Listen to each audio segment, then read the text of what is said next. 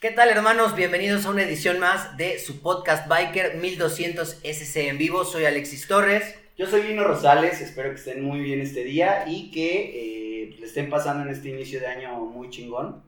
Y nosotros bien, muy atentos a, a todas las nuevas indicaciones que se vengan, a todos los nuevos eventos que, que se vayan a- abriendo poco a poco, pero por lo menos les traemos un, un buen amigo y un invitado de lujo, Invitadazo de lujo, Salvador Colín, un amigo de ya mucho, mucho tiempo. Y pues hoy lo tenemos aquí en el podcast Biker.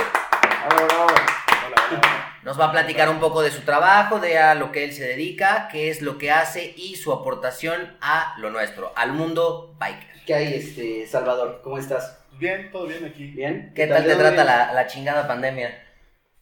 Como a todos, mal. De la chingada, ¿verdad? Nos está Sí, pateando. bueno, tratando ahí de, de resolver y Sí, de salir. Platícanos, hermano.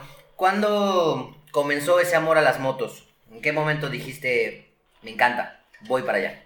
Pues desde que recuerdo me gustaron las motos, ¿no? Desde muy niño. Sí. Pero, eh, pues yo ya lo tomé más, más grande, ¿no? O sea, desde Sí, más formal. pequeño sabía andar en moto. Yo vengo de una familia que la jefa no dejaba andar en moto, entonces... Yo creo que en todas, ¿no? Siempre aplica. Sí, la mamá que no Sí. deja andar en moto es, es la constante siempre. La, la, la frase de siempre, ¿no? Mejor cómprate un ataúd. Debe comprando el ataúd de una vez. Exacto, entonces... Pero o sea, al final le gusta, ¿no? A las mamás siempre les termina. Se acaban adaptando. No es de que no le gusten, pero con toda esta onda queda de que es peligroso y todo, Sí. ya más grande ya sabes lo que quieras, ¿no? Entonces, Claro. así empezó esto. Pero no hay que Sí, preocupar a las mamás. Siempre hay alguien que te espera, ¿no? Como el meme. Exacto. Sí, entonces ya después, eh, pues ya reconocí que sí me interesaba, Que sí era lo tuyo. exactamente, entonces ya empecé a andar en moto y después ya lo junté con, con lo que hago, ¿no? Que es arte sobre todo. Ok.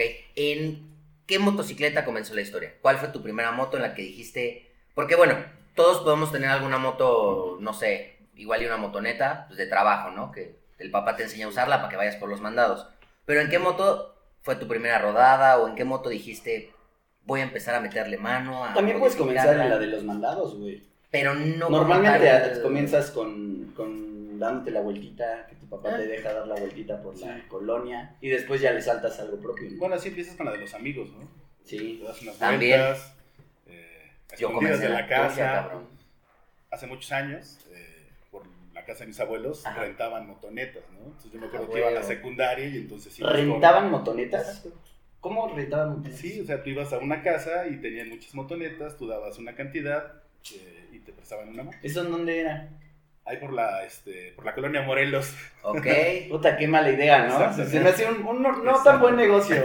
No, y además teníamos como 13, 14 años o y menos, andabas en moto y sin casco, sin protección. Sin licencia.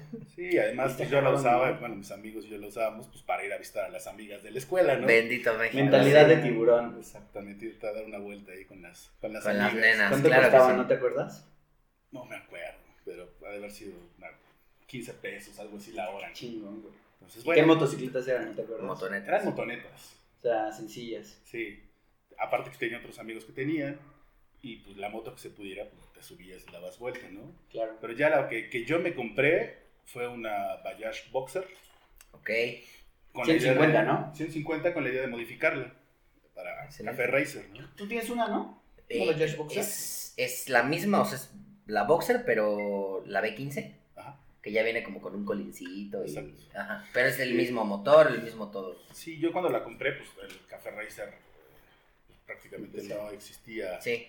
Como ahorita, ¿no? Entonces yo me acuerdo que, Como cultura ya, como llegando a México, no, sí.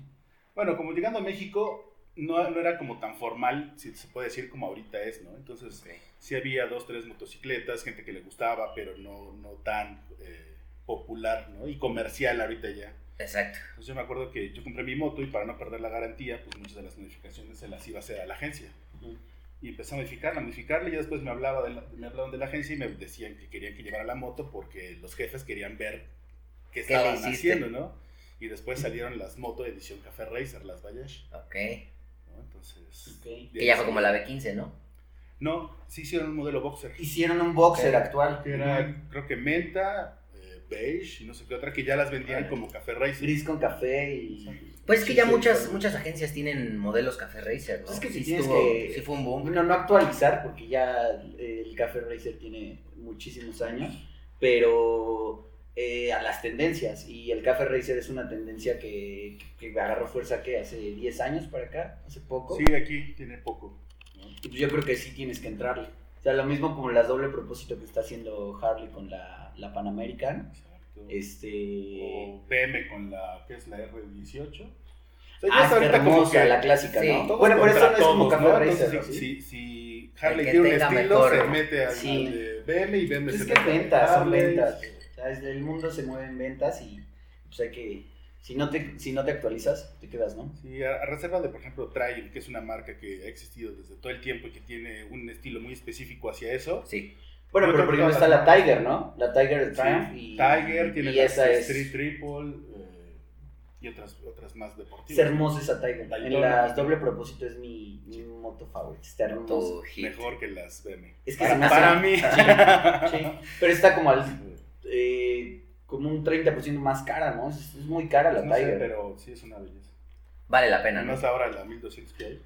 Oye, pero en la cuestión del Café Racer y que tú empezaste a hacer estas modificaciones, me interesa ese tema porque eh, en México, bueno, en todo el mundo, pero em, a veces las condiciones nos llevan a hacer ciertas cosas en, en, cuestión de modificaciones. Siempre nos gusta meterle la mano, nos gusta estar ideando nuevas cosas para nuestra motocicleta, etcétera. ¿Tú cómo, diste, ¿Tú cómo empezaste a modificarla? Eh, fue a nivel personal, a meterle la mano, dices que ibas a la agencia, etcétera, pero eh, ¿tú en qué, momento, en qué momento de tu vida te agarró esa primer motocicleta? ¿Ya tenías dinero para estarle metiendo accesorios de cierta calidad? ¿Tú te los ideaste? ¿Cómo fue esa transición a ya posteriormente pasar a una motocicleta de calidad, si se puede decir? Bueno, a mí me pasó que eh, mi jefe, mi papá, me platicaba de las motos en las que él andaba, ¿no? Que eran las BCA, las Norton, De lujo. Ah, o sea, de familia Entonces- motociclista.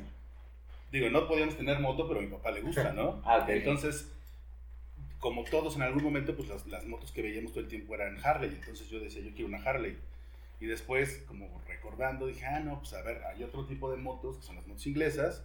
Me empecé a meter más. ojito. Me gustaron y cuando pude comprar la moto, empecé a modificarla. Eh, las cosas que yo iba a hacer a la agencia eran cosas para no perder garantía, como cuestiones eléctricas, ese tipo de cosas. Sí, los servicios, ¿no? Supongo. Pero prácticamente la moto la modifiqué yo. Ok.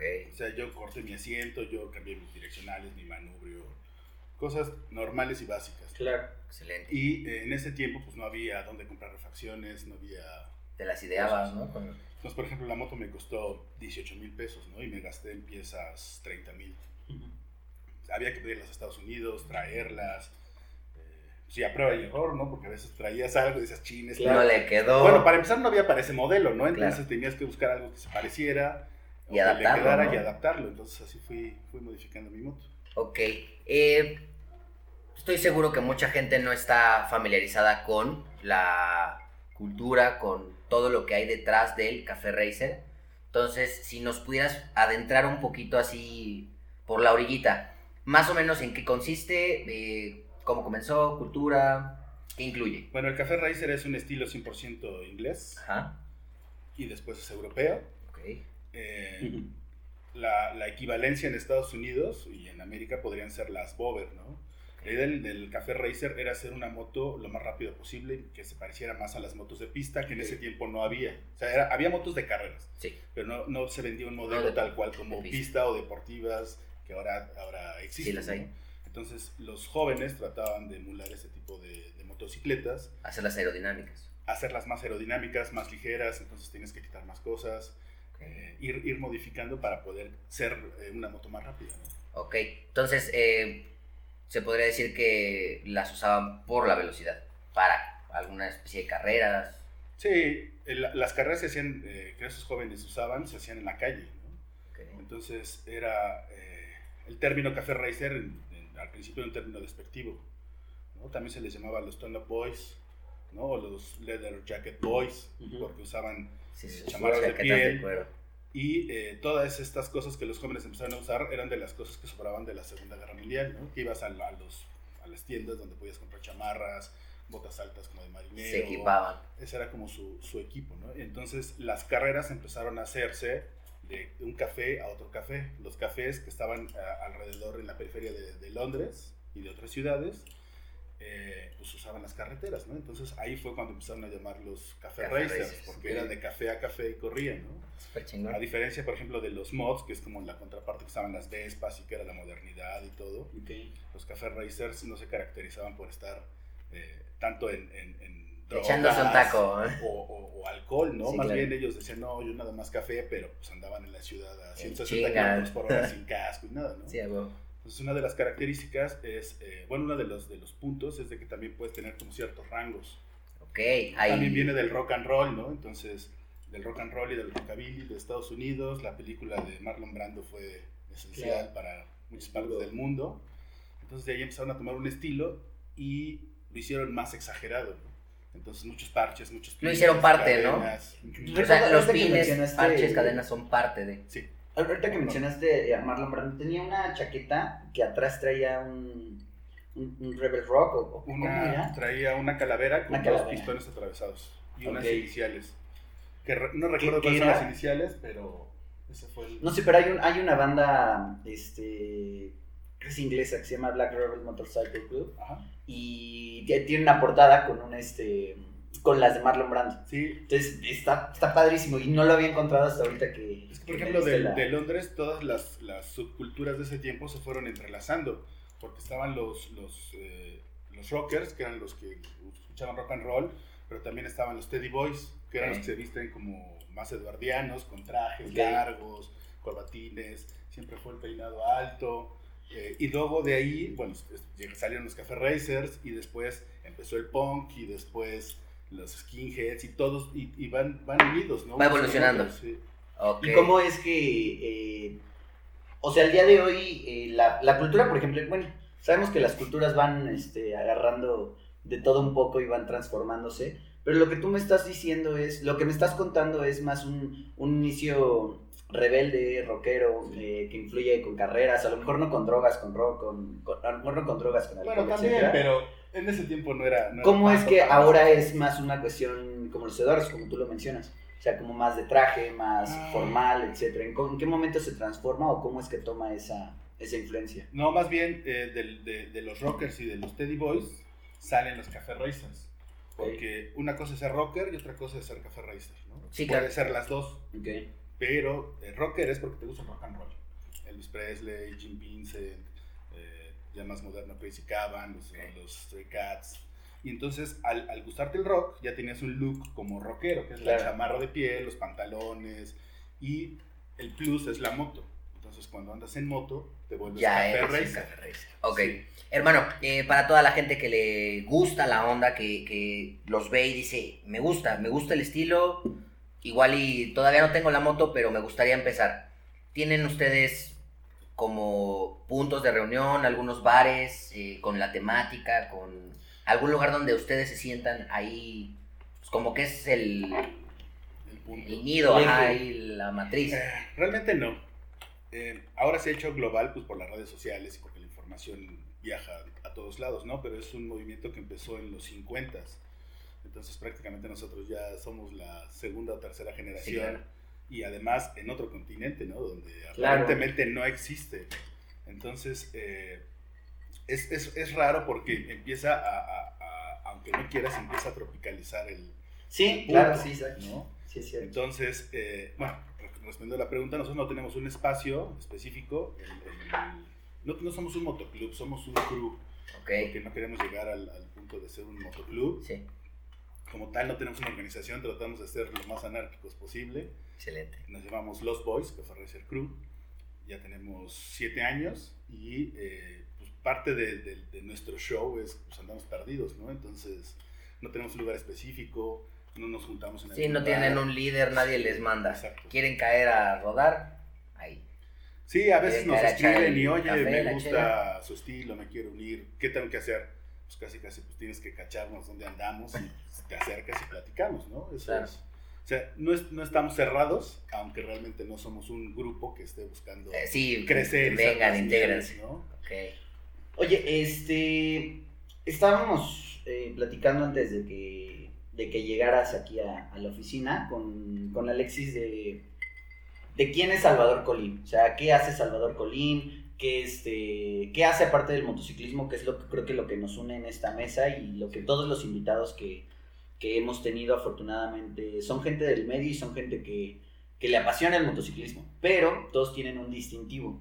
Eh, ¿Qué hace Salvador Colín? Eh, sé que eres este fotógrafo, que haces diseño, ¿qué, qué, qué hace Salvador Colín? Bueno, yo eh, empecé estudiando pintura y escultura.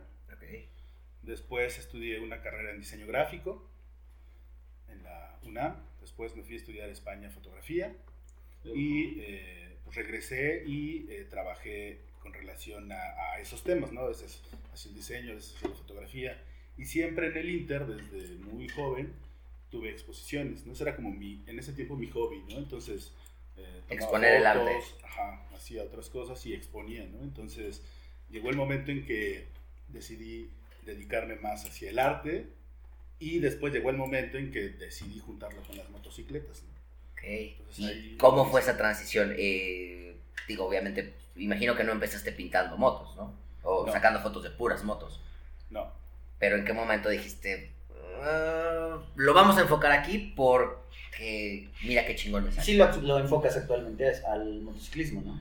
Eh, ¿O tienes otras ramas? Tengo otras cosas que hago, entonces eh, también expongo otras cosas que no tienen que ver nada con el motociclismo, pues, de repente hay chamba que tienes que hacer que no tiene que ver nada con el motociclismo, pero desde hace unos, yo creo que unos siete años, ya fue así como el tema principal es, el, las, las, motos. Okay. y en específico el café raíz. ¿Hubo alguna pieza, alguna foto, alguna escultura que te catapultó a algún lugar que tú soñabas llegar o que ni siquiera pensaste en el alcance que pudo tener esa pieza que tú creaste en el momento y que cuando te diste cuenta, no sé, boom, ya estabas en otro país, ya estabas en otro continente, ya estabas o, en una galería, ¿no? Ya importante. Pues no sé si hay una pieza en específico, más bien es como el, la conjunción del, del, trabajo, ¿no? Entonces, eh, normalmente las motos y el café racer no son eh, tan conocidos. Yo me acuerdo que antes cuando íbamos a rodar eh, nos veían y decían, y esos cuates son los café racers, ¿no? Y ellos que, pues, pues, son los café racers, güey, ¿no? Pues déjalos, si ellos están en su pedo, ¿no? Vienen con nosotros, está chido. Sí. Entonces, pero porque en México y sobre todo en Latinoamérica no es común, pero en Europa es donde pues nunca ha dejado de existir. Y a lo mejor es más apreciado todo lo que conlleva la cultura, ¿no? O sea, el arte, la fotografía, la ilustración, todo lo que tiene que ver con el motociclismo. Sí, sí, es una, pues es vieja escuela para nosotros, ¿no? Entonces, ellos eh, ven de diferentes cosas y sobre todo, pues es una cultura que empezó en los 50, más fuerte en los 60 y los, los participantes o, personas que están dentro de, pues ya también son personas grandes, ¿no? Sí. Entonces hay una brecha. Ya es el old school, ¿no? Exacto, hay una brecha donde aparentemente baja todo y entonces de repente surge y entonces surgen eh, más aficionados, más entusiastas, artistas como yo que empiezan a hacer cosas referentes al tema, entonces pues te sí, encuentran y, un nuevo giro. empieza a ser más, más importante, ¿no? Okay. Oye, tiene, tiene parte importante es la ilustración, entonces.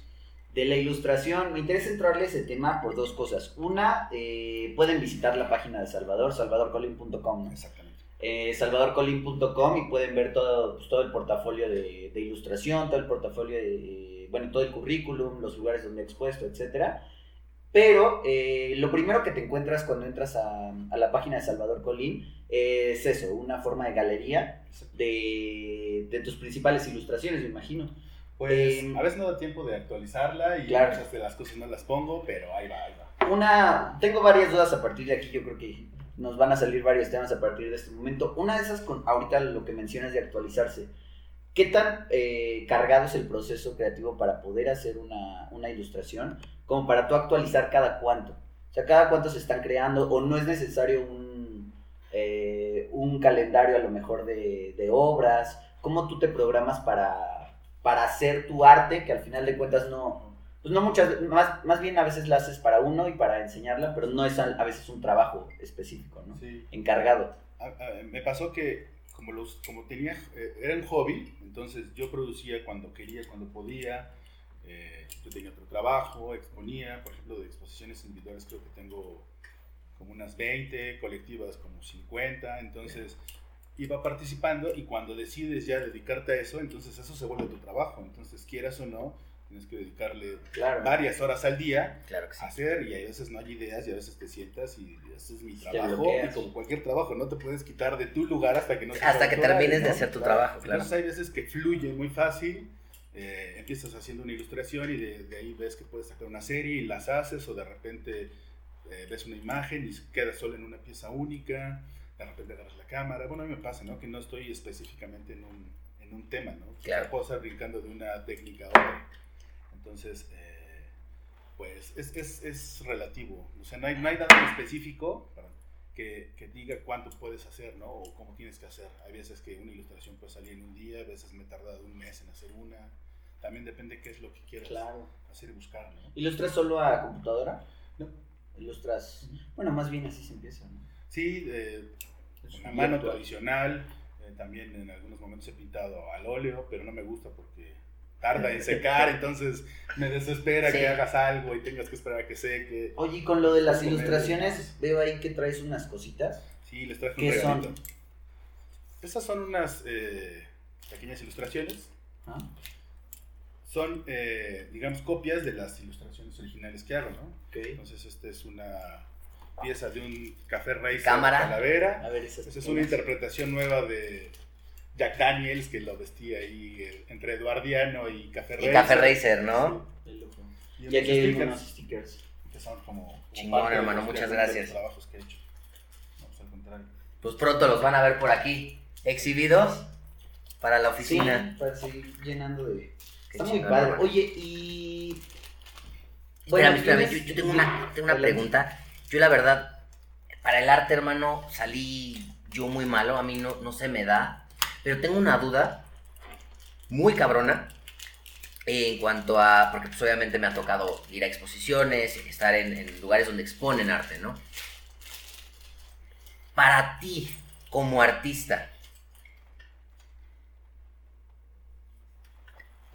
tienes que trabajar con inspiración. Hay, hay algo que tú necesites forzosamente para estar trabajando, que detone tu creatividad, que digas, a lo mejor ahorita no tengo las ganas de hacerlo, pero igual y si me voy a andar en moto o si me voy a escuchar a tal bar este tipo de música que me gusta, explota en ti esa chispa creativa como artista. Eh, específicamente no. Ok, no tienes algo que detone tu... No, pero eh, pues también es, es, es como en la práctica, ¿no? Poco a poco eh, tu cerebro va a funcionar de diferente forma y entonces pues, la mayor parte del tiempo estás pensando qué hacer. Hay veces que, que sale o, o- o- o ve- vas a rodar, vas a una exposición, ves algo y dices, ah, esto lo puedo hacer. Esto- A partir de aquí. O a veces te sientas y dices, tengo que hacer algo relacionado a esto, ¿no? Y hasta que salga y a veces no sale, dos, tres intentos le tienes que, le tienes que buscar. O sea, yo no tengo un proceso que diga, es que no, no tengo Sí, si no lo hago. nada no. que se me ocurra, entonces agarro la moto. Entonces, eso no pasa. Entonces, Bueno, pero también ves la moto es un, es un detonante, ¿no? De, de las experiencias cotidianas en andar en moto, las rodadas, o sea, etc. para mí la moto, yo digo, yo ruedo hasta cuando hace calor, Ah. yo todos los días me subo a la moto. Entonces, pues ya no es de que yo necesite un tiempo para subirme a la moto, ¿no? O sea, mi medio de transporte es la moto. Claro. Ya Es sea que para como salir dices- a rodar, para ir al Claro. súper, lo que sea, es la, Es la moto. Como dices, eh, cuando ya es una forma de vida, cuando es un trabajo, pues tienes que enfocarle unas cuantas horas al día que te motivan a lo mejor a siempre estar a la expectativa de la inspiración. Entonces no sabes en qué momento va a llegar una chispa creativa de algo, en qué momento vas a ver algo que te va a detonar. Y yo creo que el hecho de, como tú dices, de ya estar a- eh, comprometido con tu proyecto, eh, te hace siempre estar a la expectativa de que algo te Sí. motive, ¿no? Sí, más bien procuro siempre traer un cuadernito y una pluma, porque de repente estás en algún lugar esperando algo, pues sacas y dibujas, Una ideita, ¿no? o se te ocurre algo y lo anotas, entonces eso es como, como básico para, para parte del trabajo, ¿no? Pero sí me ha tocado de que me siento y ah, tengo que hacer una ilustración hoy, ¿no? Te estás picando los ojos y no sale. Entonces en este tiempo, pues a veces no salen, ¿no? Entonces pues agarras un libro, eh, te pones a ver una película, te pones a ver un documental y todo eso puede funcionar. Aparte de toda la investigación que Sí, yo claro, hago toda la cultura atrás que hay. cuando decido hacer un tema, ¿no? La historia. Entonces, por ejemplo, el Café Racer, al principio sí estaba chingón, ¿no? Pero pues, ¿qué es? Entonces ya te empiezas a, a Claro. meter más, a buscar, a informar. Eh, no tenemos eh, literatura ni información en español, entonces que... Sí, es como urbano, ¿no? sí. Es, Sí, es un tema de que no hay mucha infografía para, para checarle más que la vida, ¿no? Ya después de tiempo te das cuenta que existe, pero no en México. Sí. Exacto. Y no en español. Y no en español. Sí. Bueno, pero es que incluso el hecho de que haya artistas como tú que estén eh, en- pues, recreando la vida del- de la moto, de la, del café racer al arte, pues va alimentando toda esta cultura. Y ha sido alimentada por muchos artistas antes. Por, yo, yo digo, yo creo que debe haber algo, algo de literatura, debe haber filmografía, debe haber algo, ¿no? Sí, hay una... Y la- te acabas de... de- la película de de, Marlon Brando. Marlon Brando. Aunque no es directamente, hay una película de mods que se llama Cuadropenia. Tocan. Pero tocan el tema Café Racer. Hay otra que se llama Leather Jackets. Esa está buena para que mandemos las, Sí. La- las recomendaciones, porque es buena filmografía biker. Hay otra película que se llama Leather Jackets, que es una historia de... Es como una, es como una película romántica de, de- de los problemas de una pareja, pero todo es con relación a las motos y al Café Racer. ¿no? ok. O sea, no sé si cuando le hicieron el tema de las motos era como el, el, que- El punto- que lo completaba, Sí. pero es parte, parte de, ¿no? Y bueno, pues ahora es más común ver motos que participan en, en varias, varias Sí. películas. Oye, y la, la cuestión del café racer llegando a, a como a los shows más importantes de motociclismo, eh, en que tú sabes más o menos en qué años comienza, o sea, ya a tomarse en serio por las marcas, etcétera. Eh, bueno, el, por ejemplo, eh, no es un evento, pero la motocicleta de Triumph Truxton no existía. ¿Ok? ¿no? Entonces se generó después de que vio que se modificaban sus motos. Entonces Ah, el modelo Truxton. Ejemplo, la moto Trophy tiene un, un nombre por eh, un- una carrera que se, que se hizo que, que es más importante en ese tiempo. Había carreras y, era la Isla del Hombre, ¿no? Que es una carrera Sí, ahorita están- muy importante y muy... Bien, vigente, pinches ¿no? locos, güey. Sí, esas sí están muy locos. Bien pinches locos. Sí. El- es más conocida pues, por todos los muertos Los que hay. muertos, ¿no? sí. Y es un honor correr. Creo que una vez Valentino se dio unas Sí. vueltas, se bajó y dijo esto no es lo Ni mío". madre, sí, no, no. Yo- esa, esa carrera se televisa, se... Aquí en México no, pero sí hay. Es que ya cuando les quitas Puedes ver en internet. los videos. Es el UFC de... todo el colchón de del seguridad. motociclismo, ¿no? Sí, no, sí está muy, muy salvaje. Bueno, Sí, todos los corredores hace años pues, traían su trajecito de piel, pero y un casquito que pues, es. Claro, sí, la tecnología cáscara, ya hace que te desconectas de la moto y te, te inflas. Por ¿no? ejemplo, una, una cosa de los café racers es eh, un- como un, un- una decoración, un decoro es cuando eres turn up. ¿no? El, Turn el- up. el up, el chiste es de que tienes que hacer más de 160 kilómetros, que en millas son 100 millas. Entonces haces la tonelada, ¿no? Entonces eres, puedes ser turn up, ¿Qué es lo que nos, nos mencionabas de los como rangos, ¿no? Sí, exacto. Que vas. o sea, vas teniendo rangos, ¿no? Entonces, ok. y eso es porque andas a más de 100, o andabas a más de 160 kilómetros en ese tiempo. También antes las motos no eran cilindradas tan grandes. Sí, Entonces había 250, 500 y 650. pero había que hacer que esa es. 200 corriera como las Sí, y 500. una de las partes que a mí me gusta del Café Racer fue que, aparte de que se modificaban las motos, empezó a haber muchos híbridos. Entonces, la más, la más conocida es las, las motos que se llaman Triton, que es la combinación de Triumph y Norton. Entonces, utilizabas un cuadro Norton y el motor Triumph, entonces hacías una Triton. Sí, ya. ¿no? Entonces, Un si agarrabas una Triumph y una BCA, hacías una Tripsa. o si usabas una Triumph y una Royal Enfield, hacías una Trifield, ¿no? Y ahí se empiezan a mezclar y a, y a cambiar un chorro de cosas. ¿no? Es lo que le da vida, ¿no? También. Sí, también Y como- lo que per- Y- perpetúa la cultura. E identidad. Porque también, pues es tu moto, tú la generaste y sabes que no hay otra igual. Tú le como, como artista, pues, tu pues, está chido que modificas, creas tu propia moto. Pero ya meterte a desarmar una moto y armar una de otras motos, ya, ya Sí, es como un sí, plus, claro. ¿no? Que no todos los Todo estilos show. de modificación, más bien, creo que ningún estilo de modificación lo tiene.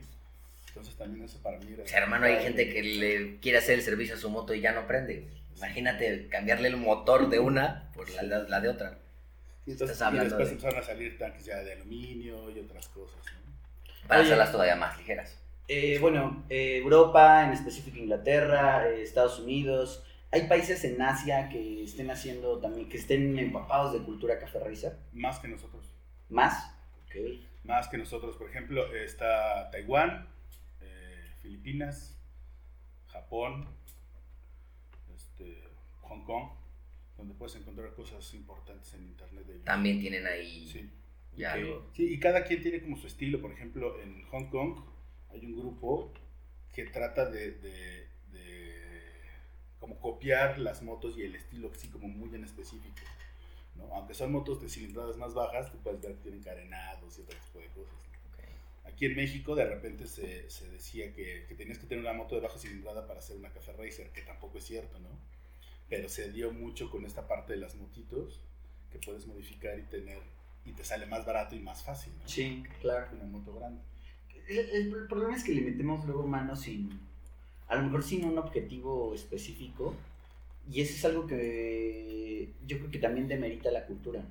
O sea, hay, hay mucho, hay mucha motocicleta que le metemos mano, a lo mejor con el- eh, la intención de llevar el estilo Café Racer, y yo creo que le echamos a perder muchas veces, le metemos piezas que no son, a lo mejor mezclamos estilos. Bueno, si, si a ti no te importa o no quieres que tu moto se parezca a un estilo en específico, pues lo que le hagas está chingón, Claro. ¿no? O sea, a mí me gusta Sí. una, no sé, una doble propósito con un manubrio de scrambler, pues pónselo, y es tu moto, ¿no? la Claro. sí. Ahora, si buscas un estilo en específico, ahí es donde ya hay ciertas cosas que con el tiempo se fueron haciendo como, digamos, como lineamientos para que las motos se vean y funcionen de esa forma. Yo tengo una, una duda.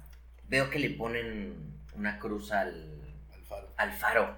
¿Esto tiene algún propósito? Además de la burla que muchos hacen. No, no, no. este, Porque a veces es este cinta. Cinta de aislar. Cinta Cinta, cinta de aislar. Sí, claro. Bueno, de pero venden los. Eso ya es más Eso ya moderno, es- pero la onda es ponerle cinta de Sí, claro. Y eso es un punto que viene de las carreras, de motos. Bueno, de motos no porque no tenían faro, de coches. Entonces le ponías una, un- una cruz para que antes la- la- los faros eran de, de- de vidrio, con cristal, no sé. Entonces si se rompía, que no se, que no se cayera, que pudiera mantenerse fijo. Entonces tú ves documentales y películas de autos corriendo y traen los, los, los faros, ¿no? Las motos de carreras. Para la luz alta, faro. ¿no? ¿Eh? También para la luz alta. No, era para que si se rompía, no, no se... No se No saliera volando. Ajá. Las motos no traían faro, entonces eso ya fue, se usó para las motos que, que en la calle tenían que traer faro. Ok. Entonces por eso tienen ese, ese De ahí tachecito. viene. De ahí viene el tachecito. Pero Perfecto. es, es 100% de, de carreras esa, Esa onda. estación. Además es lo más fácil de ponerle a tu moto. Bueno, sí, Entonces, definitivamente vas la con 15 compras y pesos con y una cinta adhesiva le puedes poner. ya ahí. comienzas ahí. Sí. Y se siente bien ahí traer tu tachecito, ¿no? Pues, te Es da. parte del Es parte de. También el manubrio recto. Eh, antes, bueno, antes se empezaba a usar, eh, no había piezas, entonces una de las cosas que se hacía era voltear el manubrio. Por aerodinámico. Sí. Para, para bajar más, cuando ¿no? tú volteas el manubrio de la posición normal, Sí. abajo. bajas, entonces tienes más aerodinámica y ya después se, se generó un manubrio específico que se llama Clubman, que es una curva y las, las, las partes donde van los puños bajan. Hay otro que es recto y se llama murciélago, pero el Clubman es la curva y baja. Sí, porque si solo volteas es súper incómodo, ¿no? O sea, tiene es una igual. curva muy. Es igual el Clubman. Y igual. después salieron los, los clip-ons y tú los puedes Ah, graduar cierto. a la altura que quieras de, la, de Sí. las barras, ¿no? Entonces, Se me hacen inseguros, ¿no lo son? Se depende- me hacen muy. O sea, que en Depende cualquier de- momento se te va a salir los clips. Es que depende de la calidad, ahí sí es, pero no se sale. Sí. Es- los usan las motos deportivas, ¿no? Entonces, Ok. no son, se- no son seguros. Sí, sí, cierto. Entonces, y bueno, y de ahí empezó todo este show, ¿no? Entonces le pones los clips y ya los puedes bajar a la altura que quieras. Por ejemplo, otra cosa que tiene el, el Café Racer, que en, en- en un principio no necesariamente lo traían, pero se fue eh, eh, juntando a la, a la estética, es el colín. ¿no? Entonces de repente es una moto de carreras, bueno, Ajá. tratas de que sea una moto parecida a las motos de carreras, entonces no necesitas llevar dos personas. Sí, claro. Entonces es Le- el famoso Como neutralizas Y el. entonces la colita, el colín famoso, para lo que sirve es para detenerte. Entonces cuando tú te agachas, esa parte Hace que no tiene- vayas hacia atrás. le tiene tu el culito. ¿no? Ok, ok. Entonces para eso... Para eso es pues, diseñado. Sí. Oye, pintura, este, ¿te has metido con cuestión de, de este... Espérame ahí, hermano, espérame un poco. Bueno, eh, no tienen frente a ustedes a un aficionado ni a un novato en el arte. Entonces, hermano, por favor, platícanos un poco de cómo llegaste a internacionalizar tu trabajo, a que estuviera expuesto en diferentes países, a que brincara el charco, otro continente. Bueno, Cuéntanos. eh, las redes sociales ayudan. Claro. ¿no? Entonces, eh, vas publicando tu trabajo y como en México es una cultura, subcultura que no es ni tan conocida ni tan reconocida, te empiezan a ver personas de otros, Claro. de otros lugares. Qué triste, ¿no? Así pasa, ¿no? Pues. Entonces, también eso es como, como parte de, de entrada ser artista es difícil. Ah, Eh, definitivamente. Vivir de vender tu arte es difícil. A eso si le sumas las motocicletas, que también son mal Claro, vistas, ya un nicho más específico. entonces se vuelve algo muy cerrado, muy mal tratado, pero al mismo tiempo, pues hay un mundo de posibilidades, pues porque nadie intenta hacer eso, ¿no? Claro. no es tan genérico. Exacto, entonces al verme eh, personas en otros países, me, me empiezan a invitar, empiezan a ver mi trabajo, a seguir, y de ahí tengo posibilidad de empezar a, a viajar y a exponer. Ok. ¿Cuál fue tu primera exposición internacional? La primera fue referente a las motos, porque tengo exposiciones. No, no, no, referente a tu arte, a tu Ah, trabajo. bueno, la primera fue en Japón. Ok, la primera. No, no, bueno.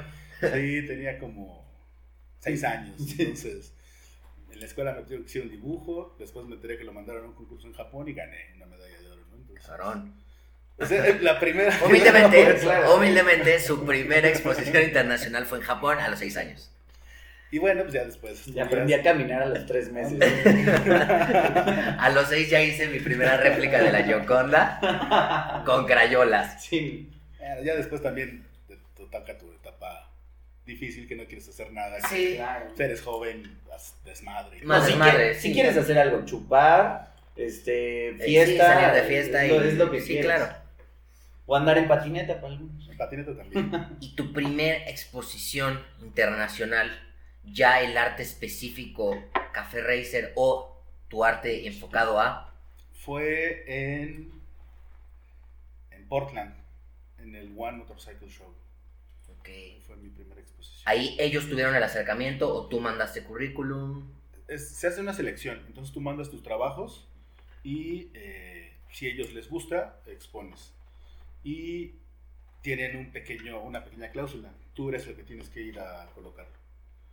¿no? Entonces, ellos, Sí, o sea, bueno, tú no les mandas tu trabajo. También en que cuestión de, pues es una pieza que ellos no tienen idea del valor que tiene, ¿no? Entonces, pues no puedes estar manipulando algo y... Ah, no mandas la original. Mandas, ah, O sea, no sí, mandas nada. Sí, mandas- pero tú llegas y lo instalas. Sí, como tú Ah, ok, ok. Sí, imagínate que Don Hugo Sánchez le tira el café encima al arte y... Sí, está cabrón.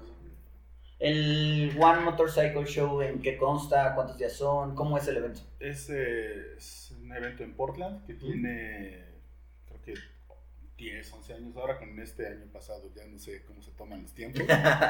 este año no cuenta. Este año no cuenta. Y es un evento de motocicletas eh, modificadas. Y aparte tienen como el, el- el arte que se ha ido como sumando cada vez más.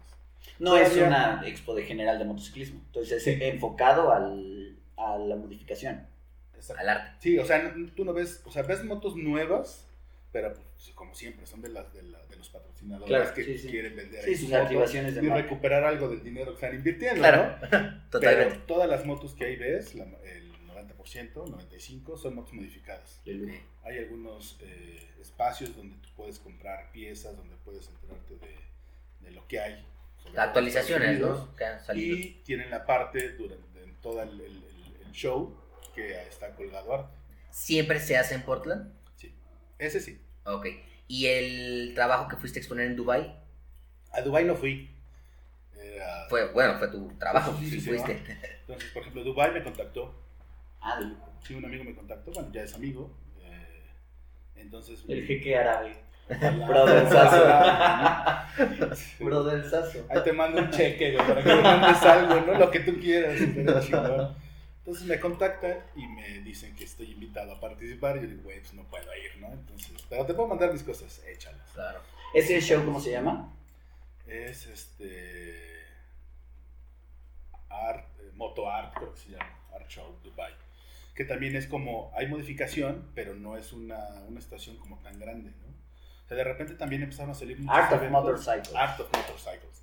Empezaron a salir muchos eventos donde no es como ir a- aquí a México al CIM, que es ves motos nuevas y lo que está pasando o va a pasar en el año. Ahí son, eh, empiezan a salir muchos eventos pequeños donde la idea son motos modificadas. Ok. Eh, justo eso, eso te quería comentar porque Sí. Eso, el, eso, deja- eso déjame. Ok. el este el sim bueno bueno en general las expos que hay en Latinoamérica eh, se me asemejan al modelo de, de Milán Este está como culo de muerto. Listo ya quedan frías Bueno, pues es, o sea, se me hacen como el perdón como el de Milán eh, pero eh, creo que hace falta exactamente eventos más específicos al, al mundo de la modificación del custom Sí. que sea de nicho el evento Eh, aquí en México platicábamos el otro día con, con Pedro Asturiano, que nos acompañó por acá con el 73 Vintage Moto Art. pues yo, era, yo, fui organizador Sí, y fundador. sí, justo ahí te- te- te vimos. Ahí te conocimos. Y este, y esas, esas, este, eh, bueno, una, mi pregunta es, eh, eso, tú estuviste dentro de Vintage Moto Art, ¿cómo estuvo esa, esa onda? ¿Cómo surgió? Y también, eh, pues realmente fue el primer evento, ¿no? De este tipo que, que se busca, como lo que me estás platicando de, de más enfocados al, al custom. Yo creo que no fue el primero porque seguramente antes hubo varios, a lo mejor no con ese Alcance. alcance o enfoque, pero, mediático, ¿no? pero pues fue una copia de lo que veía y participaba en otros países y fue así Claro. pues tenemos que hacer en México algo parecido, ¿no? Porque además también con la experiencia de otros lugares dices, pues güey, también quiero que en mi país Claro. haya, ¿no? Entonces así fue como, como se generó. Pero sí es, hay, fue más específico al, al custom. Totalmente. Sí, la idea es que todas las motos que ahí participaban eran motos custom. Ahí también expusiste trabajo, Sí. ¿sí? Bueno, yo, yo organizo y pues, Claro. al principio no era mi participación tan, tan extensa, ¿no? Porque yo buscaba darle prioridad a otras personas en la organización, pero ya después dije, güey, si yo, me orga- yo organizo el evento, pues, Claro. Tengo que exponer, ¿no? Ah, claro ya empecé sí. a tomar una parte como más... Más activa dentro de la exposición, ¿no? Sí, de la exposición, sí. Ya, la organización, pues te la echas toda, ¿no? Pero ya como, como exposición ya más, ¿no? Y además también ya, perdón, ya viniendo de otras exposiciones en otros... Sí, con idea. Con idea de hacia dónde. Oye, tengo aquí este. Bueno, estaba viendo también en, en salvadorcolin.com tu una onda de, de currículum. ¿Tienes otras em, expos previas eh, ya en el extranjero, pero son de, de arte diferente al motociclismo? Sí. Porque ya tenías algunas en el extranjero. O sea, la de Sí. Portland fue la primera enfocada, pero previamente ya tenías algo más, ¿no? Sí, participé en Argentina, en España, bueno, la de Japón, eh, creo que algo en Estados Unidos, pero de motos empezó en Portland. ¿Y no crees que el cambio eh, te afecte? ¿Fue mejor para ti? Eh, en- ¿Enfocar tu arte al motociclismo fue un buen paso? ¿Fue una evolución como artista? ¿Qué fue para ti?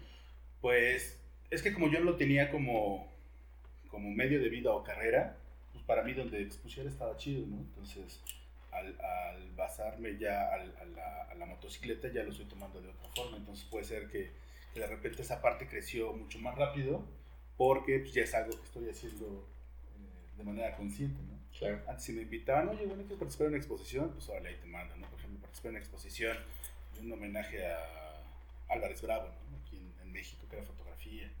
Entonces, ese tipo de cosas, pero fue así como de, ah, sí está chido, participo, ¿no? Ahí te mando. Sí, antes eh, expuse varias veces eh, fotos que yo tomaba de panteones, ¿no? De toda la escultura y de toda la cultura que te puedes encontrar en los panteones. Entonces, pero pues eso no tiene que ver nada con, Claro. con las Sí. motos, ¿no?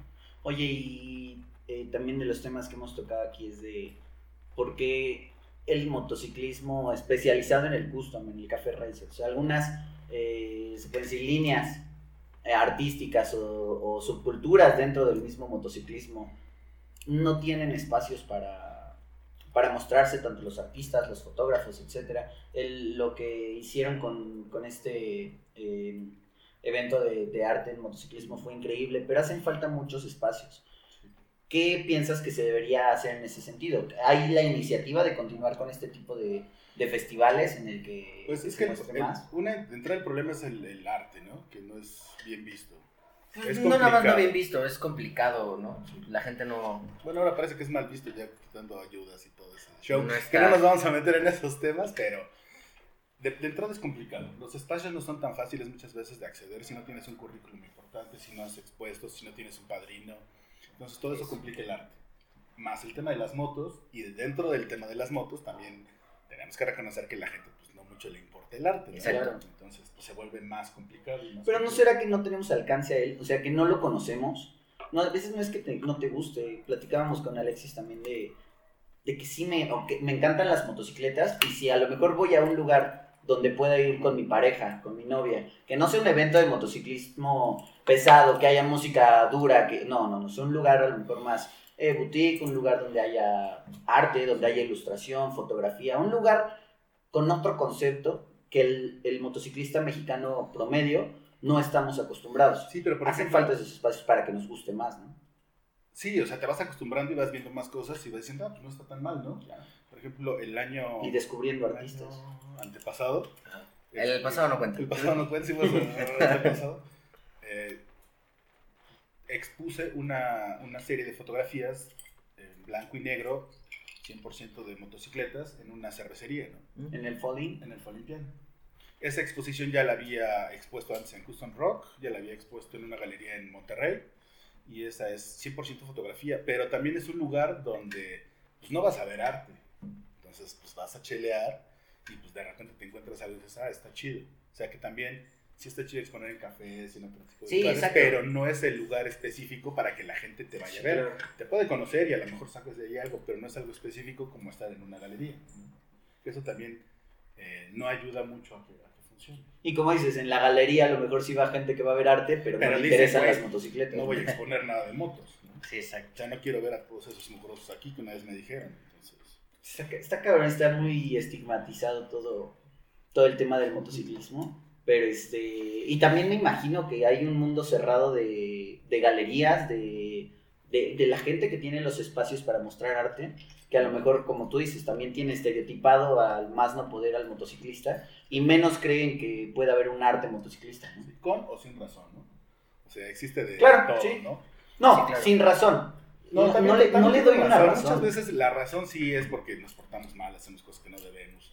Que también eso ayuda, pero no Pero somos pues los eso lo únicos. hace cualquier grupo. Eso de- también lo hace cualquier artista y Exacto. no necesita andar en moto, ¿no? Pero si le, sube, si le va sumando cosas, pues cada vez se vuelve peor, ¿no? Y ahora pues el look que luego traemos, pues también no, No ayuda. no ayuda mucho, ¿no?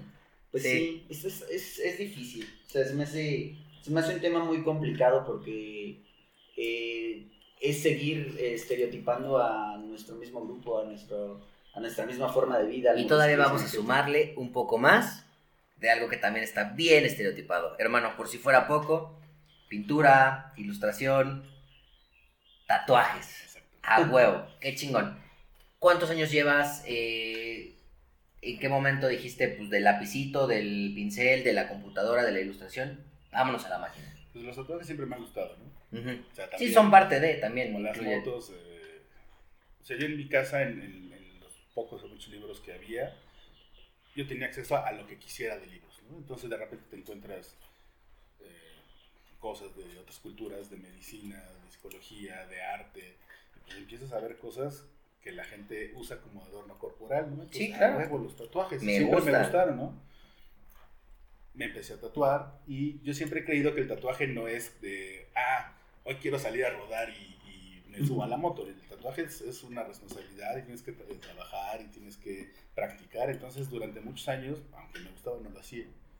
Llegó un punto en que dije, quiero tatuar, ¿no? A practicar con, este, con naranjas, ¿no? Yo no practiqué. Yo me fui directo a la piel. Eh, pero la tuya, ¿no? O al... No, a- de una amiga. Le dije, Que me "Quiero-". caía mal. Ella tatúa o tatuaba y un día le dije, quiero tatuar. Y me dijo, sí, tatúa en mí. Y empecé a tatuar. De loco. Así empecé. Entonces, llevo como, como un año tatuando. Un año en el tatuaje, Sí. ok. Sí, año, año y medio, por tiempos como estos, ¿no? Sí. Y eh, pues bueno, o sea, llevo poco tiempo tatuando, pero muchos años eh, en el arte. Sí, Entonces lo que un tatuador empieza a aprender de que cuáles Es son arte. los colores, combinarlos, dibujar, Tú ya lo traías. es algo que he hecho toda la vida. claro. Pero a lo mejor Entonces- no impacta diferente en la piel, ¿no? Sí, la piel es el, eh, el, el tatuaje es la peor forma de representación gráfica que existe. ¿Por qué? Porque si tú pintas en un lienzo, en un papel, en una computadora, tú eh, mueves todos los elementos a lo que tú quieres. No hay factores eh, que te muevan, ¿no? Pues a menos de que se vaya la luz, no hay muchos factores externos, por ejemplo, en la computadora, ¿no? Pero en el tatuaje no sabes cómo está la piel, no sabes la forma, no sabes cómo va a agarrar la tinta. La Si el hijo de su pinche cuerpo. madre Sí, se va a ir a solear un día exacto. después. Si lo que tú estás haciendo el güey quiere o quiere hacer cambios. No puedes poner tantos detalles pues, porque la piel no funciona. Entonces empiezan a hacer como muchas cosas que para mí finalmente es otra técnica más, ¿no? O sea, yo puedo un agarrar reto un más. pincel y darle, o puedo agarrar una máquina para tatuar y darle, o puedo agarrar una computadora. O sea, para mí fue muy fácil el, el- el cambio, bueno, el, agregar el tatuaje, pues porque es otra forma de representación gráfica. Claro. Bueno, con todo este conocimiento de estudiar arte y eso. Sí, pero con un trabajo previo Exacto. en el que tú ya eres un artista, el brinco al tatuaje, yo lo pienso así, ya nada más es pues, aprender de piel y de la máquina. Pero realmente tú ya la mezcla de colores, este, si le pico acá, El plasmar ideas. Exacto. Pero también Que es mucho también que, algo- que alguien que se va a tatuar va y le pide a su tatuador. O sea, son pocos los Es que el llegan. primer factor que son los po- pocos artista. los que llegan y te dicen quiero esto. Y tú dices, pues sí, pero mira, igual y carnal, el rosa no te va a quedar muy bien, pues porque no estás tan güerito, güey. Sí, Este- hay recomendaciones, pero conmigo si alguien llega y dice, quiero tatuarme esto, yo se lo hago. O sea, yo no tengo- O sea, no le dices, mira, carnal, te puedo mejorar el diseño. A veces sí, pero hay cosas que hasta Porque- lo ves. Por ejemplo, este, este, Ah, yo eh, una vez que conocí a un amigo lo vio, ahora ya es amigo, pero cuando lo conocí me dijo, me gusta, me lo quiero tatuar, pues tatúate. vale. Y llegó con el tatuador y le dijo, quiero lo mismo. Entonces hay veces que nos gusta algo. Y le puso el colín. Tú no, eso no. Ya después me dijo, güey, te hace falta ahí la firma, ¿no? Lo hacíamos de broma. Pero también hay ocasiones en las que se puede Claro. hacer, ¿no? Obvio, es diferente que tu referencia solo de tatuajes sea meterte a buscar tatuajes y decir quiero el mismo. Claro. Sí, quiero este. No, Bueno, a mí, a mí me ha tocado, no sé, en lo personal, sí siento que los tatuadores a veces se dan mucho su taco. De que llegas con el diseño, y bueno, hay de tatuadores a tatuadores, ¿no? Pero que llegas y, oye, quiero esto. No, yo no trabajo diseños este, Sí, bueno, que pues me está- traigas así. Pues habrá artistas Te que- puedo hacer algo basado en esto, pero yo no hago lo mismo. Pero está- o sea, yo no lo Se veo mal. respetable. Hay artistas que no punto. trabajan por comisión, o sea, Sí, tú no puedes sí. llegar y pedirle que te haga un cuadro de ciertas cosas, y hay otros que sí, ¿no? Y como tal también hay artistas, ¿no? Que le dices, quiero ese, quiero que me pintes esto. Ah, no, yo no pinto eso. Pues yo creo que es, es respetable desde el punto de vista del artista, porque uno, no sabes a lo mejor eh, tal vez las necesidades económicas del artista no están demasiado También bien, es a veces demasiado también- bien sí, resueltas yo- yo como visto- para andarte haciendo infinitos en la Yo he visto mano. que los que pues, ponen a hacer infinitos o que te vas a tatuar aquí las letras árabes, ponen al que está empezando, ¿no? Como de órale. En los estudios es que prácticamente haces. En un estudio no te puedes... pon- Bueno, un Sí, estudio con varios son los tatuadores... básicos, los fáciles. No, y es que a lo mejor es un objetivo eh, económico importante el andar haciendo eh, tatuajes ya específicos. Yo pienso que es más la gente que, Que llega con me quiero hacer sí, claro. esto que alguien que esté dispuesto a que confíe en ti como artista y diga yo quiero una pieza de Salvador Colín en mi piel, güey. Eso siempre Entonces- Hazme lo que se te dé la chingada gana. Eso sí, ese Eso, siempre eso es el- sería, yo creo, el sueño para cualquier sueño tatuador. para, para cualquier tatuador, ¿no? Que alguien llegue y que diga, güey, me quiero llenar esta parte, hazme lo que quieras. O quiero una calavera, haz lo que quieras. Yo Sí. creo que todos los tatuadores buscan, Sí, sí, sí, sí. buscan eso, ¿no? Sí, claro. Ahora, yo, de entrada, yo no digo que soy tatuador porque pues, yo Eres un artista, hermano. Respeto a los Toda la tatuadores. extensión de la palabra, a mí me ha valido muchas cosas de la tradición de los tatuadores y pues ahora Sí, tatúo, ¿no? Claro. Pero, pues, o sea, pues, lo sé hacer. Pero puedo, claro. A ver, hermano, vamos eh, ya rompiendo un poquito la línea que llevamos como de formalidad, cultura.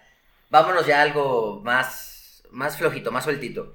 Platícanos como artista en cuanto a algún trabajo que te haya pedido un cliente. Vamos a hacerlo por la parte de tu ilustración, tu escultura, tu pintura y por la parte de los tatuajes.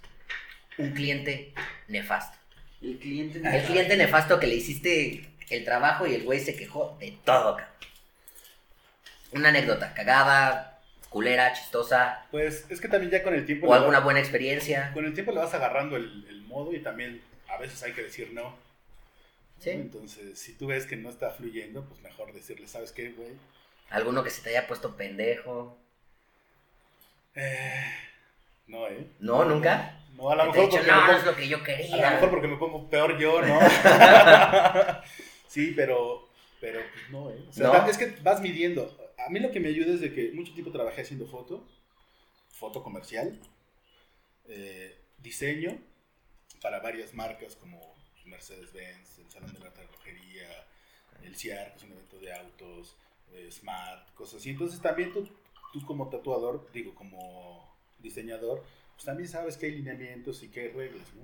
Yo siempre digo que es, pues, es como las putas, ¿no? O sea, cobra más pues, la que tiene más habilidad, ¿no? Claro. Perdón por el ejemplo. No, sí, sí, ¿qué sabes hacer para, para Yo, en el, término ¿Para qué me diseñador, alcanza? yo que- ¿Para sí, qué me alcanza?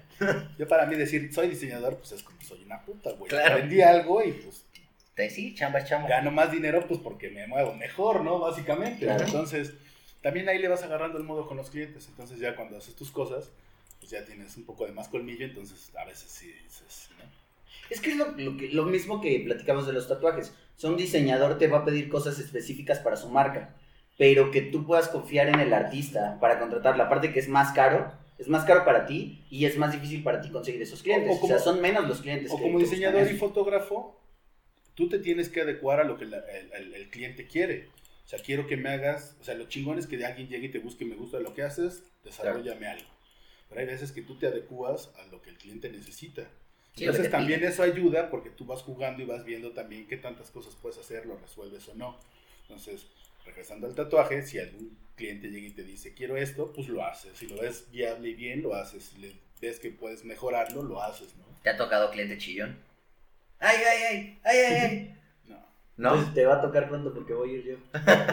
Bueno, o sea, Este cabrón, no. al final de cuentas todos los tatuajes duelen, ¿no? Sie- Siempre te preguntan, ¿duelen los tatuajes? Sí. Te acabaron sacando del estudio. Sí, sí. Pero eh, a mí, por ejemplo, la forma en que trabaja, este, nos hemos tatuado con el mismo eh, tatuador, con Paolo, Paolo Simancas, ¿no? Ajá.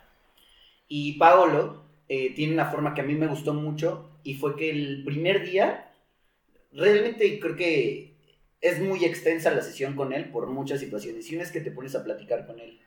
y eso me gusta mucho un porque, aparte de eso, y te permite hablarle de por qué tu tatuaje, de qué tatuaje, de todo. Y desde el principio fue como de, es que yo no me quiero hacer. Yo si me hago un tatuaje bien, me voy a armar un tatuajote. Tatuajote. Un tatuaje grande. Y pues me arrepiento, ¿no? No me lo he terminado el día de me tatué la pierna. Ya y- somos dos. Pero, este, eso, yo sabía que él era un artista y que él eh, iba, yo iba a confiar en él. Entonces yo le dije, ¿sabes qué? Me gustan estos elementos, que los colibríes, que los, este, los krakens, los barcos, el mar, etcétera, etcétera. Y fue como de, ¿puedes hacer algo? Y yo creo que esa libertad creativa que le puedes dar a un artista es muy valiosa para los artistas. Por eso te digo, yo por ejemplo, métanse en serio a, a salvadorcolin.com y vean toda la, la ilustración que tiene Salvador Colín, porque es que esto es lo que te fijas. O sea, yo creo que Sí. tú vas por una- un tatuaje y entras a la página de Salvador Colín, ves las ilustraciones, todas las ilustraciones están en la, en la página principal, y tú ves la galería y se te abre la mente a nuevas ideas, y en ese momento sabes que estás con un artista que le puedes dejar tu, tu piel. Porque algo a mí me ha pasado ¿no? que llegan y me dicen, necesito esto, por ejemplo, un retrato realista, y les digo, no. Una, pues porque no tengo mucho tiempo tatuando, y otra porque no me gusta. Sí, No, no, es mi estilo. Digo, no. O sea, lo podría hacer, pero no me gusta, ¿no? O sea, también, ¿qué tipo de tatuaje me gusta? Yo soy más como tradicional, profesional, entonces de ahí como que va- vas ayudando. Y de las cosas eh, que buenas que me han pasado es de que me escriben o los clientes llegan y hazme una ilustración de, de mi novia con sus gatos, ¿no? Pues bueno, pues te hago una ilustración de tu novia con sus gatos en mi estilo o de tu esposa con Sí, su moto. Sí, sí, sí. Cosas así, ¿no? O sea, esta, también, ¿no? ve esta ilustración, está del Burning Man, ¿no? Sí. Está hermosa. O sea, me, me gusta mucho ese, ese estilo. Sí, Y, y- pero ya de aquí lo plasmas a un tatuaje y se puede. entonces hay muchos factores que... Hay cosas que se pueden, hay cosas que no. ¿no? Entonces también, Sí, no actúan igual la, la piel que la, que, la claro. tinta- que, la, que el óleo, ¿no? Que el, que el papel, que la computadora. Y pues no hay mejor forma de averiguarlo que pues, Que tatuándome poniendo, yo solo. ¿no? Entonces, Ah, te, te autotatúas, sí. sí, Mames. ya. Pues de repente, hasta burla me hace un cuate, ¿no? Que llego y, ¿vas a tatuar hoy? Sí, ¿a quién? A mí. A ¿no? mí. Entonces, Hoy o sea, estoy muy ocupado. ¿Cuántos tatuajes te has autotatuado? Cuatro. ¿Cuatro? ¿Y de qué tamaño? Tres como de 10 centímetros y uno como de 30. ¿Neta? ¿Y en qué parte? En, aquí en el muslo. Ah, huevo. Sí, pues sí. Sí, pues en la espalda. Es ¿no? que, por ejemplo, yo no tengo... En el espejo, güey. a mí, me- a mí me gusta que, o sea, los tatuajes que yo tengo, verlos. Claro. Entonces yo no me tatúo zonas donde no me veo. Por ejemplo, Sí. la espalda, yo no me veo tatuándome la espalda porque yo lo que quiero es verlo. Y ahorita nada más tengo tatuado el lado derecho del cuerpo. Ah, ok. Entonces del lado izquierdo no tengo nada, el derecho los tengo todos. ¿Y por qué? Pues porque ve más para la derecha. No, pues se me ocurrió. buena mano. Entonces en algún momento fue jugar un poco con la dualidad. ¿no? Sí. Lo bien, lo bueno ¿Y es una línea que oscuro, seguir? No lo sé. Yo creo que no tardará mucho en que empiece. Se hace adicción. El Pues, primer es que tatuaje muchos dicen que se la- hace adicción, yo la neta no lo sé. Yo siempre quise tener muchos tatuajes, entonces siempre fue como la idea, entonces pues ahí tengo, no tengo tatuado Sí, ya de repente te va a faltar pierna. lienzo, ¿no? Sí. Sí, Siempre y queda además- la cara. Siempre queda la cara. Sí. Lo último. ¿no? Sí, la- la- el problema es de que se te van acabando las zonas fáciles, ¿no? Sí. Entonces empiezas a tener zonas, Las zonas que más duelen. Exactamente. Pues sí. Oye, este, Salvador, también lo que me, me gusta de, de la página principal de salvadorcolin.com es que yo pensé que era solamente una galería, pero entras a cada una de las ilustraciones y hay series. Sí, O hay sea, unas series. no solamente son este, una sola ilustración, tienes varias series, ¿no? Sí. Sí, hay, hay algunas que son una, una sola imagen. Hay otras que son series. Por ejemplo, de la que más se ha expuesto en tema de las motos se llama Rockerets, ¿no? Entonces es una... Por ejemplo, ese es un estudio de, un- de unos cascos. Entonces son ilustraciones de... pues, de, un, De cascos. de cascos. Oye, ¿y no te has metido a, intervenir cascos? Sí, por ejemplo, este, este casco que es un casco dorado. eh, ¿Qué es un bel? Generalmente yo pinto mis cascos. Hay cosas, mi- mis chamarras y las de mis amigos y las de Wow. Tulum y todo. Pero una vez me pasó, ah, como anécdota, ¿no? Oye, me gusta mucho el arte que tienes en tus cascos. Quiero que me pintes mi casco. No, pues sí, ¿qué quieres? Órale. Quiero un pentagrama. Güey, vea que te lo haga alguien más. Yo no lo No voy a hacer, mames. ¿no? O sea, estás viendo mi trabajo y dices que te gusta mi trabajo y quieres que te haga un pentagrama. ¿Qué te No, es gustaría? para mí, güey, ¿no? Además, hasta te va a salir muy caro. ¿no? Otro güey que te lo haga más barato, ¿no? Sí. Ese tipo de cosas Increíble. que la gente te dice, me gusta tu trabajo, pero quiero que me hagas esto, ¿no? O quiero que me pongas unas letras. Pues no, güey, ¿no? Sí. no, no funciona por ahí, ¿no? Algo no cuadra, cabrón. A lo mejor no cuadra nada más que me dijiste, me gusta tu trabajo. Sí. Si me dijeras, oye, quiero un pentagrama en mi casco, a lo mejor se lo hubiera hecho, güey, ¿no? Esta serie está increíble. sí, la serie de Rockers son, todas son mujeres, Rockerets. mu- motociclistas, eh, específicamente hacia el café racer, pin-ups, rockabilly, todo ese show. Está increíble. Tras de una chamarra se vería padrísimo. Sí, Sí, güey. Está muy padre. sí. Muy Una diferente para cada cuate del club. Hacia Sí. atrás, en ilustración. Ah, Tengo chingón, otra, otra serie que hice. eh, O imagínate, güey, un salón Y le puso los nombres tu- de todas sus ex- los nombres de todas sus exnovias. con tu mesa de Me billar, güey. preguntan que si son, son, existen esas mujeres o son imaginarias. Hay de todo. Hay de todo, pues sí. Esta se parece a Maribel Guardia, ¿eh? Esa es Maribel Guardia, ¿no? La neta. La única mujer que va a ser deseo de mi abuelo, de mi papá, mía, de mis hijos y de mis nietos. Y va a seguir igual de joven. Hermano, tocando la hora, tenemos una sección en el podcast que se llama Ruido y Ruedas, en la que al invitado eh, le pedimos nos recomiende tres canciones para adicionar a la playlist que a ti te parecen muy chingonas para salir a rodar, para inspirarte, para, para que tú le recomiendas a los bikers adicionen a esa playlist para rodar. Ah, ¿Qué escuchas? Tres rolas. ¿Qué escucha Salvador Colín? Es que De todo un poco, claro. de todo un poco y más hacia el rock.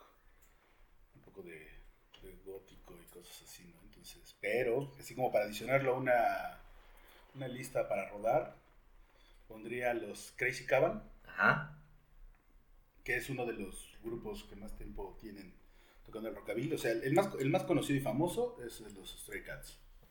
Y después existe Crazy Caravan, que además es un grupo inglés. Ok. ¿no? ¿Alguna rola en específico? Sí, My Little Sister Got a Motorbike. Ok. Vamos a, a meterla ahí a la, a la lista. A la lista. Porque además es un grupo que en sus canciones hablan de motocicletas. ¿Qué más, ¿Qué más pueden pedir? Ok, una. Una, otra, este... Me gusta Wanda Jackson, Ajá. la de De lujo. Funnel of Love. Ok. Eh, ¿y cuál otra? Dos. Y para terminar, Mm. ¿Cuál, cuál, cuál? Una canción que se te venga a la mente pensando en tu trabajo. Si has pensado que si tú, o sea, en una Que si tu galería trabajo que tuviera- meterías? Una canción de fondo, ¿qué soundtrack tendría? Bueno, estas canciones que estoy diciendo las podría poner sin ningún problema ahí. Ok. O sea, ah, Sí, sí, sí. Si tú, esa- imagínate que estás en tu galería, ¿qué canción? Pero por ejemplo, también podría poner a, a Joy Division, podría poner a Killing Joke. Ok. eh, ¿no? O sea, Sí, sí, sí. Hay otro grupo que me gusta mucho que no tiene nada que ver, que se llama Crumbing. ¿no? Es como ambient ahí. Sí, es- raro. podría ser el descubrimiento de. Igual y salen muchos, muchos fans. Bueno, obvio. o sea, si es una lista ahí como para rodar, más como al estilo Café Racer, pues ob- obvio. Más americano, pues agregas a Elvis, agregas a Jim Vincent, los Stray Cats. ¿Había llegado el Café Racer de Estados Unidos en la época de Elvis? No, No, ¿verdad? no, pero también es como, como parte importante de, eh, pues del estilo, ¿no? que es Sí. rock and roll y, bueno, creo que hay un tema que si Elvis tocaba rockabilly o rock and roll, ¿no? Mm, Entonces, ese es el Sí, punto. sí, está, está cabrón este, encasillarlo. Ah, bueno, que por ejemplo otro, otro punto es, eh, hablando de música, que está el rock and roll, el rockabilly, el, después hay un psychobilly, que es como combinación del rockabilly con el punk, ok.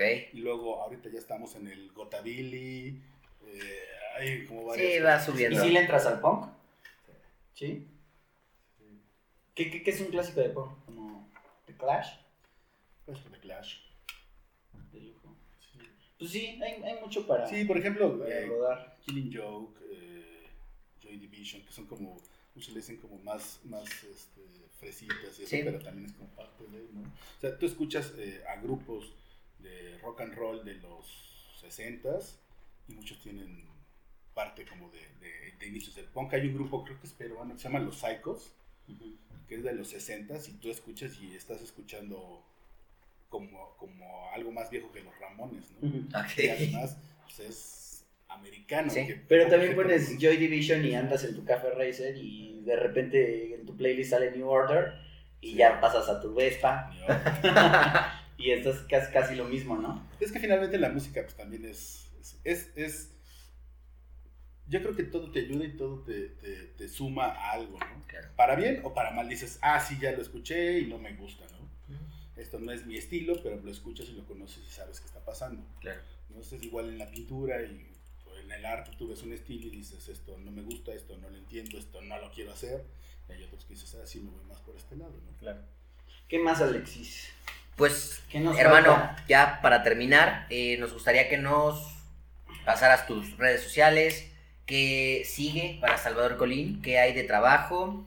Supongo eh, por el momento andamos parados en, en cuestión de expos y... Sí, todas las, las exposiciones en el, pues, en el mundo se detuvieron.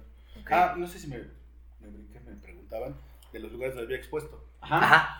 Que era, bueno, en Estados Unidos, en Portland, en Los Ángeles. eh, bueno, todo esto con el tema de motos. Portland, Los Ángeles, Chicago, algunos más de una vez. eh, en Inglaterra, en Dubai, en Mumbai. Y esos fueron los que, los que se pudo antes de la pandemia. Estaban programados otros Ah, o sea, el, el último antes de la pandemia, ¿cuál fue? en, en Inglaterra. Ok. ¿En qué año fue? ¿En el 2018? ¿19? No, 2020. En enero del En 2020, que me fui eh, con unos amigos. O sea, mi plan original es ir a exponer. Y después estaba invitado por otro grupo de motociclistas que se llaman los Tonups, Ajá. que hacen una fiesta privada de- del Motoclub de Londres. ok. Qué loco. ¿no? Entonces, bueno, también aparte de Lost Boys, yo soy Ton Up de Ciudad de México. Ok. Que eso es como estar ya eh, dentro del, del rango internacional de los de los café racers, ¿no? Ya, ya, Ya así es que el, todas las personas, exacto, todas las personas que tú puedes ver en todos los videos que hay de, de café racer, pues esos son los cuates, ¿no? Entonces Ok. ya, De ya funciona a otro, Chingón. a otro nivel. Hay un video de, de Raptor con Café Racers y, y sí es específica. Me acuerdo que era como de estos, hacen como un interview de, de quiénes eran, no recuerdo si son los Tone-Ups, pero sí era como, sí, la mayoría de personas nos, nos marcan a nosotros para que salgamos en los videos porque somos como los que más conservan el, Es que, el por, estilo. por ejemplo, hay, eh, conocemos el Club 59, que es el más famoso en todo el mundo y el que más años tiene con relación a, los café racers. Pero existen los Tone Ups, existen los Better Seas, los eh, Norton Rockers, lo- eh, y hay cantidad de, de grupos que no conocemos, pues, porque además también no, no son personas que lo que busquen es Exposición. Claro. exposición, sino ellos, esa es su forma de Ahí lo que dices ¿no? de Asia. O sea, Asia. ¿cuántos grupos asiáticos? Sí, pero esos ya son modernos, los otros son grupos que tienen 20 Años, años. sí. ¿no? Los Rocker Clan, que también es un grupo ahí medio raro que todavía no entiendo, pero pues que están en varias partes de- del mundo. Sí, Tienen su propio estilo. Sí, pero además tienen unas ondas ahí medio raras. Raras. Sobre todo con, ahora con, con esto de la bandera confederada, que también es Ajá. un tema, pero es algo muy usado en toda la cultura rockabilly. ¿Por qué? Lo usan como estandarte de libertad, ¿no? De estar en contra de. Sí, sí. Pero también tenemos la, la referencia de que pues, es... Sí, claro. Sí, a- a- Sí, sí, es- sí. de hecho es todo un tema, ¿no? Según sé, como que la bandera confederada en, en la parte como, como el East Coast es mal vista y en el West Coast es, es como bien vista en, el, en Estados Unidos. Eh, puede llevar una connotación diferente por quien la traiga, o sea, Sí, es, todo un tema. los duques de Hazard, ¿te acuerdas de la escena? El, el famoso donde- General Lee, ¿no? donde hacen, trae pintada la bandera confederada como- y es como de, en una escena creo que se ofende un- una persona y es como, ¿ustedes por qué traen la bandera confederada? Pues porque somos de ahí, ¿no? Pero como de, o sea, sí, sí es todo un tema. Y, de y ciertas imágenes funcionan en varias partes del mundo. Por ejemplo, hay una cruz negra que usan mucho, sobre todo los choppers y también La de Malta. la de Malta. ¿Qué, cómo Que es para eso? muchos es como una cruz, pero tiene como, Como apertura. como apertura. Ah, ok. Entonces está ¿Se llama para Cruz de muchos, Malta? sí. Ah, Para muchos está bien visto, para muchos está mal visto.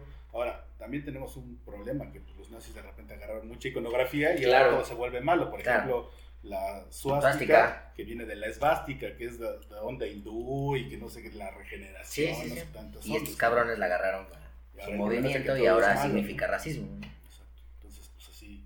Sí, cada quien le agarra. ¿No viste la, ¿no viste la- que fue una agencia de Volkswagen, ¿no? La que Mm. tenía un cuadro de Hitler, pero era como una... Era un desfile donde se veían al fondo las banderas nazis, ¿no? Y, había- Y la tenían en la, la gerente de una agencia de Volkswagen, la tenía en, un- en su oficina y la cristal, se hizo viral perra. y la corrieron. Bueno, pero todos sabemos que de dónde viene Sí. Volkswagen y el bocho, ¿no? Claro. O sea, Como- también era, era la defensa de, pues, No, güey, no es Volkswagen no es alemán, güey. No estoy glorificando a Me lo mandó a hacer, ¿no? carnal. Pero por ejemplo, los uniformes. Está firmado. usaba- sí, los uniformes que usaba el ejército alemán. Eran de. Creo que no me acuerdo si era Hugo Hugo Boss y son una chingonería de ¿En uniformes. serio? Sí, güey. Órale. Ahora, ahora, o te alineas, Buen, buen, o te, ahora sí que o te, o te buen aclimatas dato. o No, te no, no sé si, es. Hugo Boss, pero era un diseñador de modas muy Y cabrón. por eso los uniformes de la SS. Que le dijo, a ver, a todos mis "Están generales me los chingoncísimos". vistes. Pero, Y pues, si no mames. Güey, qué chingón. Sí, otro perro. Es un muy buen dato. Sí, güey. sí. Hermano, eh, terminando. eh, para contrataciones, trabajo, eh, encontrarte futuros trabajos, ¿qué nos, qué nos Para puedes tatuarse. Exacto. Bueno, eh, mi página de internet es eh, salvadorcolín.com Ok. y yo creo que es más fácil en Instagram, que es Salvador Colín M, todo junto, y en Facebook, Salvador Colín. Ahí me Perfecto. escriben y ya sea, si quieren alguna pieza de las que ya, Que ya tengo, tienes. o quieren al- alguna comisión o algún tatuaje, ahí lo vamos. De lujo. Buenísimo. Pues ahí estaremos este, compartiendo y visitándote para ver qué, este, Ah, mira. qué buen trabajo Playeritas, ¿no? Ah, playeras también tiene. Ah, de lujo. Ah, es, entonces es ahí- como otra, otra ilustración, ¿no? Entonces, es, eh, sí es como un estilo pin-up, las motos Café Racer, pero también como otra interpretación en, en cómo es una virgen y al mismo tiempo puede ser eh, Una chica biker, Sí, el pase al infierno. El Exactamente. pase al infierno. Este, oye, y rapidísimo, como, como tema, a mí me llama la atención en eh, la, la onda del, del pin-up, de, del rockabilly en México y el café racer, el biker, el, el motociclismo, etcétera, porque eh, ¿en qué momento se separan, se unen? Porque en México se vive de maneras diferentes. Eh, te lo digo porque antes de, antes de entrarle al motociclismo, eh, iba mucho a eventos, a cosas de, de autos clásicos, y se maneja mucho lo que es el pin-up, eh, cuestiones de, de rockabilly, etcétera, ciertos grupos musicales, eh, bueno, toda la, la onda rockabilly, etcétera, y casi no ves motos. Y la gente que anda en Café Racer y todo eso trae la cultura del rockabilly. ¿Y por qué en México se dirigió más a los autos que al motociclismo, por ejemplo? Bueno, que no se da Café Racer es porque estamos en América. Así de fácil, ¿no? O sea, en Europa es, va, es que va junto con pegado, ¿no? Porque es un estilo que ahí, ahí nació y ahí creció y ahí existe. Que si tú vas a Europa, es más difícil ver unas eh, ver motos Harley. Claro. ahorita ya, bueno, la globalización está... Sí, Más para todos. sí, sí. Pero, pues porque... Pues también es que, es que aquí en México no había motos. Chino. ¿no? O sea, en los 60 había un chingo de marcas, de repente hubo ahí un bloqueo raro, dejaron de haber motos, entonces o traías una Harley o traías una Carabela o una Isla. Claro. Entonces eso también va cambiando, en Estados Unidos es totalmente diferente cómo se vive la cultura, puedes llegar en moto, puedes llegar en, en auto, ¿no? Y los pin-ups, pues es todavía más viejo porque empiezan en los 30 más o menos con la, la- la famosa chica del calendario, ¿no? Entonces ahí empieza a, a- a hacerse más popular durante la guerra y cuando los soldados regresan, pues empieza a jalar. Entonces ya tenemos a las Suicide Girls y a las... Sí. God de Y es todo un tema, ¿no? De las Suicide Girls y todo eso. Oye, eh, pues bueno, creo que eh, nos echamos una buena charla, una hora y algo. Y bueno, toda la gente pueden escucharlo en, en Spotify, Spotify. pueden verlo en Facebook y, y pues seguir tanto el trabajo como de, de Salvador Colín como de todos los, los artistas mexicanos, porque pues, es importante seguir, Sí, cada seguir vez, alimentando, alimentando eso, ¿no? cada vez va a haber más, ¿no? Entonces eso también es bueno. Vayan sumando, Sí. vayan Aportando. ajá, aportando y también Sí, que hagamos una escena más esto. nutrida en México. ¿Qué más, Ale? Creo que es todo. Hermano, un gusto tenerte. Gracias. Síganos en redes sociales. eh, síganse cuidando. Pronto nos volveremos a ver para rodar juntos. Esta fue otra edición más de su podcast Biker 1200 cc en vivo. Nos vemos la próxima. Nos vemos.